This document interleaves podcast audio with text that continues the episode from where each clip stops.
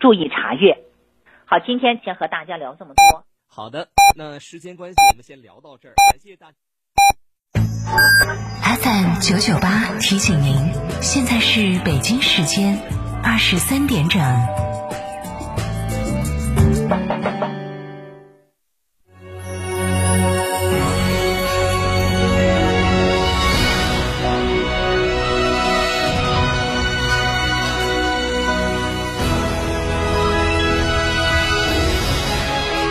成都的声音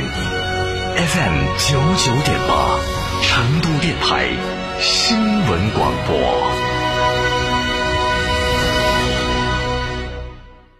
春游海螺沟、赏冰川、红石滩、探秘原始森林，住贡嘎神汤温泉酒店，享专业地质冰川温泉，赏花观山泡神汤，尽在海螺沟景区内贡嘎神汤温泉酒店。客房预订，寻成都广电一路通国旅六六零零二三四五。九九八快讯。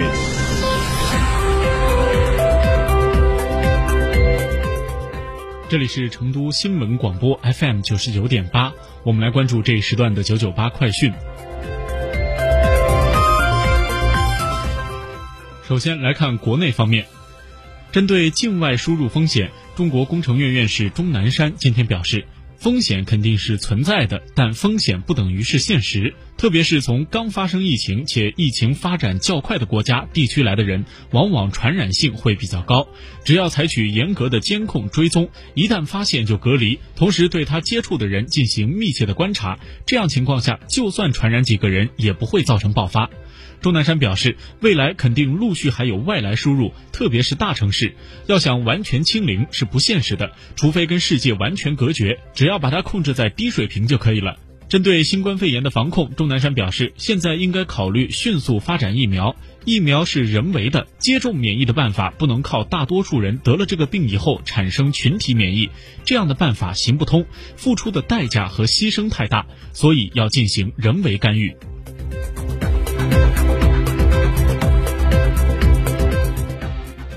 人力资源和社会保障部失业保险司司长桂珍今天介绍，最近应对疫情的影响，保障失业人员基本生活，国务院实施了三项新举措。首先，延长大龄失业人员的领金期限，对领取失业保险金期满仍未就业且距离法定的退休年龄不足一年的，可以将失业保险金发放至法定的退休年龄。其次，阶段性实施失业补助金的政策。二零二零年，对领取失业保险金期满仍然没有就业的，以及不符合法定领取失业保险金条件的参保失业人员，发放六个月的失业补助金。最后，阶段性提高价格临时补贴。今年三到六月，对领取失业保险金的人员和领取失业补助金的人员双倍发放价格临时补贴。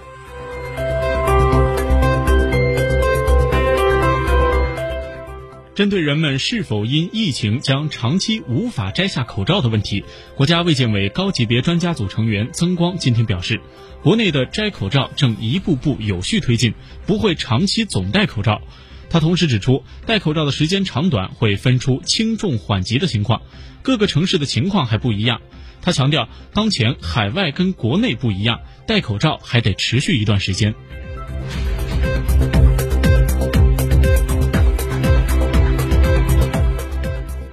民政部社会救助司一级巡视员伊佩庄今天表示，民政部要求各地进一步放宽户籍地申请临时补助的限制。如果受疫情影响找不到工作，又得不到家庭支持，基本生活出现暂时困难的外来务工人员，可以在临时的居住地申请临时补助。疫情期间，许多地方都很好的创造性的执行了这项政策，比如武汉市对生活无着却有困难的外地滞留人员实行了很有力度的临时救助政策。截止到四月八号，共救助了一万四千八百七十六人，发放救助金三千七百五十七万余元。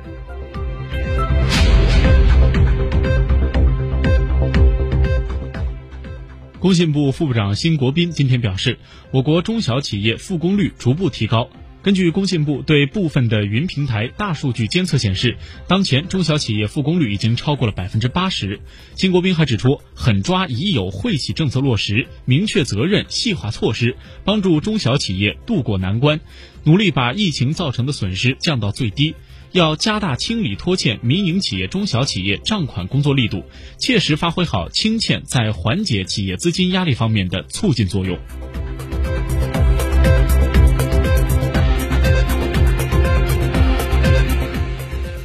商务部部长助理任洪斌今天表示，近两年来，受非洲猪瘟疫情的影响，国内的猪肉供需存在缺口。商务部会同有关部门积极推进进口来源的多元化，肉类进口实现了较大幅度的增长。去年，我国肉类进口总量达到了四百八十二万吨，同比增长百分之五十八，其中猪肉进口近两百万吨，同比增长百分之六十七。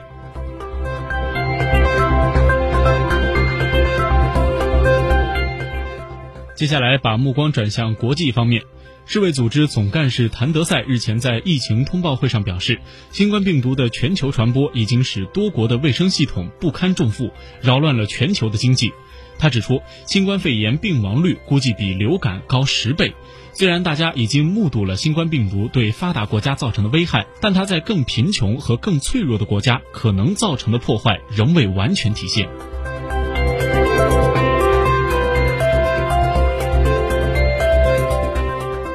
当地时间九号，德国研究人员发布了一项抽样调查中期报告，在德国北威州海因斯贝格市的一个市镇，数百名居民中，大约有百分之十五的居民已产生新冠肺炎病毒抗体。研究员表示，据目前的了解，产生抗体的人其免疫力有效期应在六到十八个月之间。据悉，该市是北威州最先爆发疫情的城市，也是德国疫情最严重的城市之一。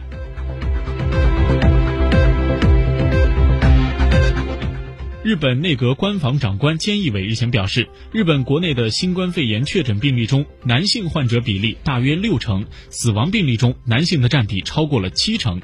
关于病情恶化发展成重症的原因，菅义伟表示，这与有无基础病、年龄大小等有很多的因素相关。至于性别是否会对其造成影响，目前还不得而知。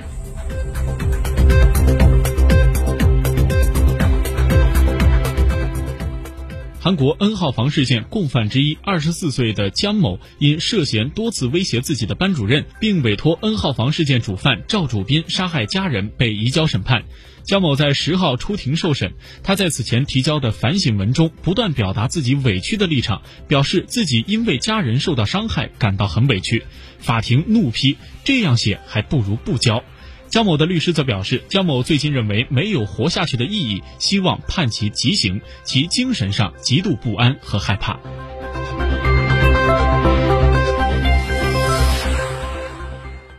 根据俄罗斯媒体今天报道，日前，俄罗斯莫斯科贸易与服务局新闻处发布消息称，受新冠疫情的影响，由于无法在前往公墓的途中和在墓地保持社交距离，莫斯科暂停祭扫活动。同时，莫斯科公墓将仅对办理殡葬服务和参加葬礼的人开放。新闻处表示，传统上莫斯科人在春季为已故的亲人扫墓，大规模祭扫活动在传统的宗教节日期间举行。二零一九年，在宗教节日期间，大约有一百万人前往莫斯科公墓进行祭扫活动。新闻处的消息称，这样的人群聚集带来威胁。首先是对他们个人的健康来讲，正是为了限制莫斯科人的社会交往，城市实施自我隔离制度。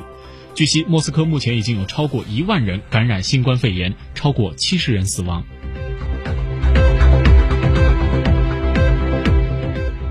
最后来看成都的天气情况，预计成都今晚阴天有小雨，西部沿。